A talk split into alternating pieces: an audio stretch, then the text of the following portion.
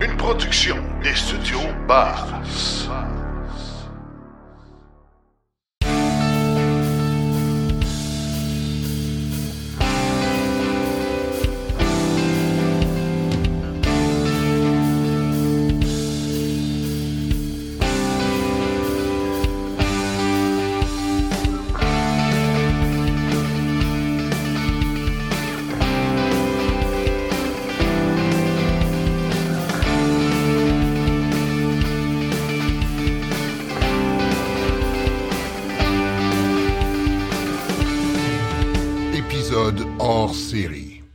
L'épisode que vous vous apprêtez à écouter a été enregistré euh, il y a deux jours alors que Daniel Breton était en déplacement vers Ottawa dans sa voiture. Donc, euh, vous allez devoir excuser la qualité sonore. Là, C'était le, main libre Bluetooth de Daniel qui était utilisé pour l'entrevue. On n'était pas en studio, donc c'est pas la qualité euh, sonore habituelle, mais quand même, je pense que vous allez très bien pouvoir entendre et apprécier cette entrevue qu'on écoute à l'instant. En nous voilà en compagnie de Daniel Breton, président directeur général de Mobilité électrique Canada. Daniel, euh, des grosses nouvelles cette semaine de la part du gouvernement fédéral, des annonces qui sont euh, très intéressantes. Pour ceux qui n'ont pas suivi ou qui n'ont pas compris de quoi il s'agit, peux-tu nous tracer un portrait de, des annonces et de l'importance de ces dernières? Oui, mon cher Martin. Euh, ben, D'entrée de jeu, je veux que les gens comprennent que ce qui été annoncé cette semaine, c'est jamais vu au niveau canadien.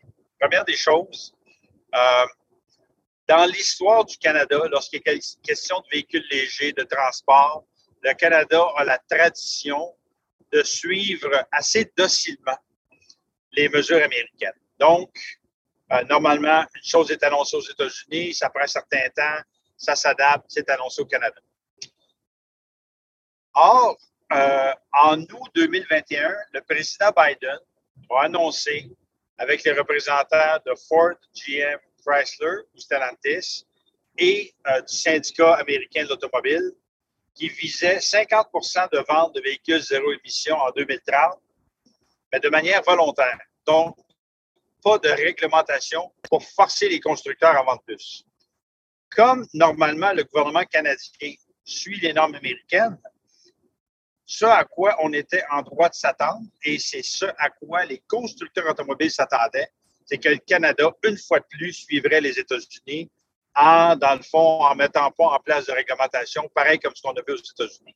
Or, en 2019, à l'époque où euh, le président Trump était au gouvernement, au pouvoir, la ministre euh, de l'Environnement de l'époque, Catherine McKenna, avait dit Nous, comme on sent que le gouvernement américain n'est pas assez ambitieux, on va y aller avec ceux qui sont le plus ambitieux, nommément la Californie. Au début de l'année 2021, l'objectif de vente de véhicules zéro émission au Canada, c'était 100% de vente de véhicules zéro émission pour 2040. Et ça, c'était de façon volontaire. Un peu plus tard, dans l'année 2021, le gouvernement dit non, on va être plus ambitieux. On va dire 100 de vente de véhicules zéro émission en 2035. Donc, on devançait de 5 ans. Et ça ne sera pas volontaire, mais ça va être réglementaire. Fait que là, les annonces intéressantes. Mais là, nous, on disait, bon, OK, en 2035 et maintenant, qu'est-ce qui va se passer? L'été passé, là, il a été question qu'on soit à 50% de vente de véhicules zéro émission en 2030 et 100% en 2035. Et là, moi, chez Mobilité Canada, avec d'autres joueurs, on a dit 2030, c'est loin, ça nous prendrait une cible intérimaire. On a participé à des consultations avec le gouvernement fédéral. Et ce qui a été annoncé hier est extrêmement intéressant et important parce que là, on a une cible intérimaire, c'est-à-dire 20% de vente de véhicules zéro émission en 2026, 60% au lieu de 50% en 2030 et 100% en 2035. Donc, ça, là, c'est du jamais vu dans l'histoire du Canada. Et je peux te dire qu'il y a des gens qui sont membres de Mobilité électrique Canada qui étaient aux États-Unis aussi récemment que la semaine dernière, euh, où euh, a eu lieu la discussion sur une loi zéro émission fédérale canadienne.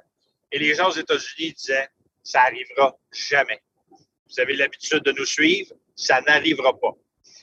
Donc, euh, ce que je peux dire, c'est que ça a brassé beaucoup, beaucoup la cage.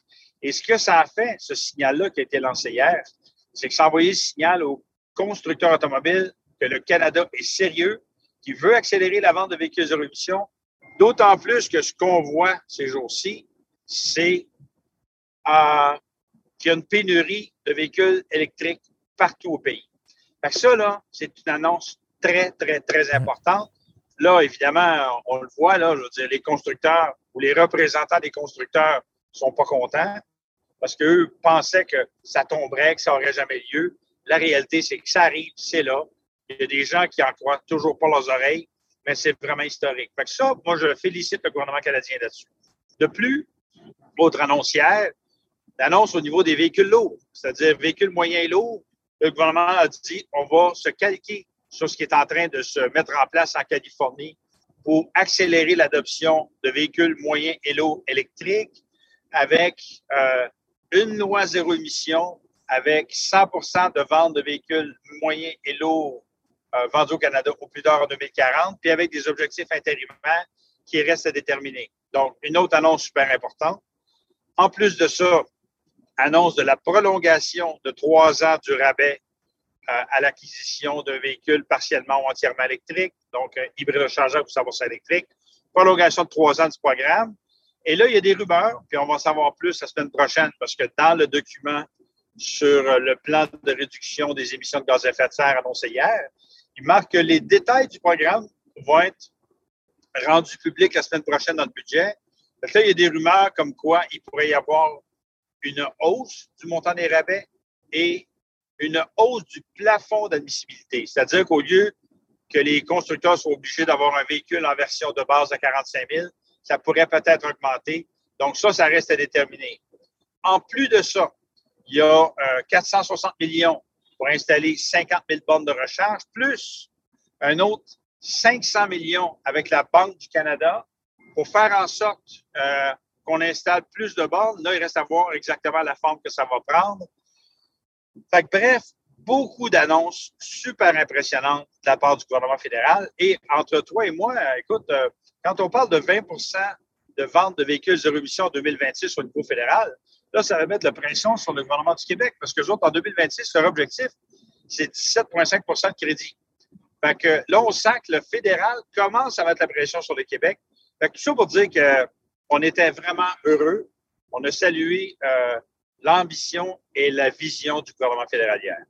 Oui, Daniel, écoute, à, écouter ce que tu nous dis là, puis c'est vraiment comme ça qu'on l'a reçu aussi, hein, c'est que pour une première fois, sur une mesure euh, de nature, euh, je dirais, euh, environnementale liée à l'énergie propre, on sent que le gouvernement fédéral est en train de, prendre les devants sur le Québec. C'est très, c'est surprenant, mais dans le bon sens, il hein, faut le prendre euh, comme c'est.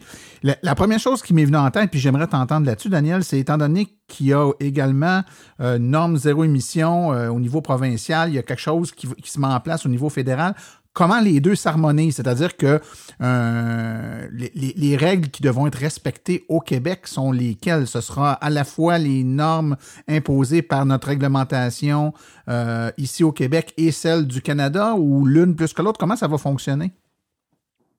En fait, euh, j'ai posé exactement cette question-là au sous-ministre adjoint du gouvernement fédéral hier. Puis eux, la façon dont ils voient ça, c'est un peu comme avec avec euh, le prix sur le carbone à travers le Canada. C'est-à-dire que les autres, ils imposent le prix sur le carbone là où il n'y a pas un marché du carbone comme au Québec. Donc, eux, ils disent, nous, on voit ça un peu comme une espèce de, backstop. C'est-à-dire qu'on va mettre en place une loi zéro émission là où il n'y en a pas déjà, nommément le Québec et la Colombie-Britannique, pour justement qu'il n'y ait pas de dédoublement. Mais quand même, ça va quand même faire que le gouvernement du Québec risque de voir une certaine pression de leur côté puis rappelle-toi que, tu sais, j'ai été très vocal sur le manque d'ambition de la loi zéro émission telle que présentée par le gouvernement du Québec pour 2025 à 2035. Euh, moi, j'ai vraiment le sentiment que suite à mes représentations, suite à mes sorties, suite à des rencontres qu'on a eues avec les, avec les différents élus, avec le ministre du, du gouvernement de l'Environnement du Québec, moi, je pense que ça va peut-être faire en sorte que le gouvernement du Québec va se sentir une certaine obligation d'augmenter leurs exigences pour les premières années, 2025, 26, 27, pour faire en sorte d'être au moins aussi, sinon plus ambitieux que le gouvernement fédéral. Moi, je pense que c'est une bonne nouvelle. En plus de ça, une autre question extrêmement importante que j'ai posée euh, aux fonctionnaires fédéraux euh, hier, j'ai dit, écoutez,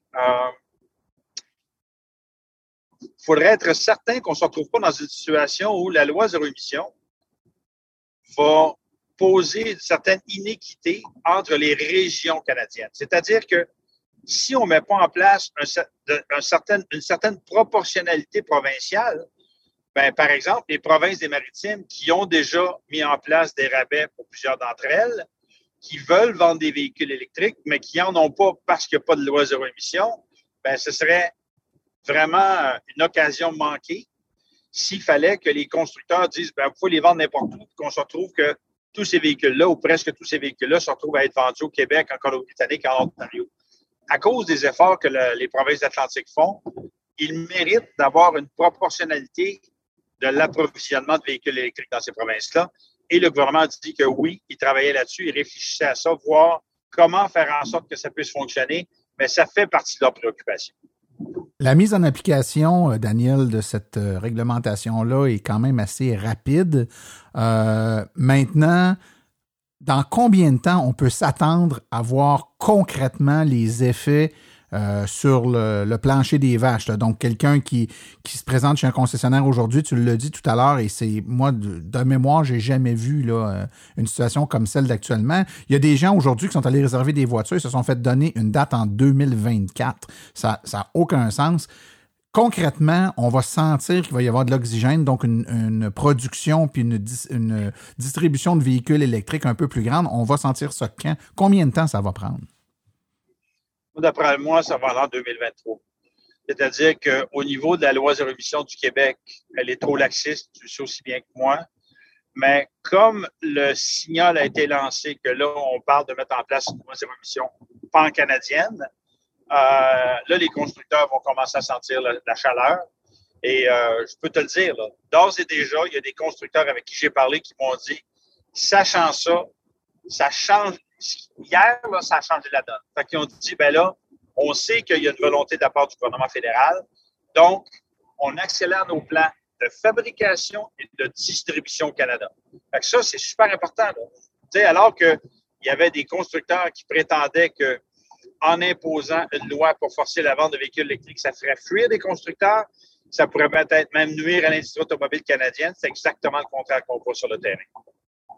Ben écoute, Daniel, euh, je, je m'en voudrais de pas prendre euh, quand même le temps de te remercier. Je suis très conscient que toi, Mobilité électrique Canada, en fait, euh, au niveau fédéral, avait fait un travail colossal dans, dans les, les, derniers mois, la dernière année. Vous avez travaillé très fort sur ce dossier-là. On a vu beaucoup de, de publications, de représentations, de, de, de d'actions concrètes dans le but de faire avancer le dossier. Puis aujourd'hui, euh, j'espère que tu es conscient qu'il y a un petit peu de tout ça qui, euh, qui vous revient puis que tu prends le tu le prends comme tel. Donc, en mon nom puis au nom de tous ceux là, qui euh, travaillent ardemment au quotidien à faire avancer la cause, j'ai envie de te dire un gros merci, Daniel.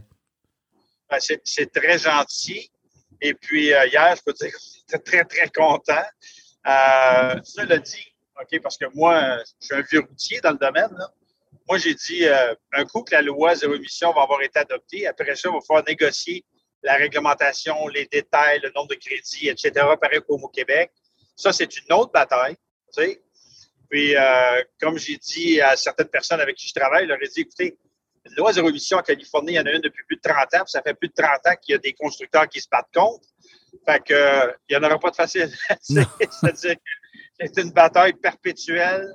Euh, il y a beaucoup de constructeurs qui ne lâcheront pas le morceau. Mais une chose que je peux dire, c'est que hier, c'était une journée extrêmement importante pour l'électrification des transports au Canada. Tout à fait. Euh, tu l'as bien dit, je pense euh, il y a une victoire qui a été faite, là, qui a été acquise hier.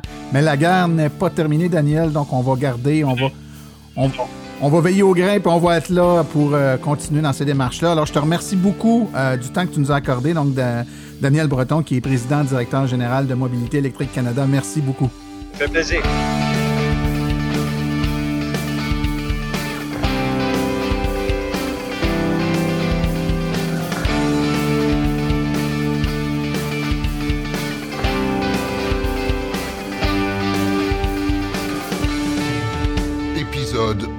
series.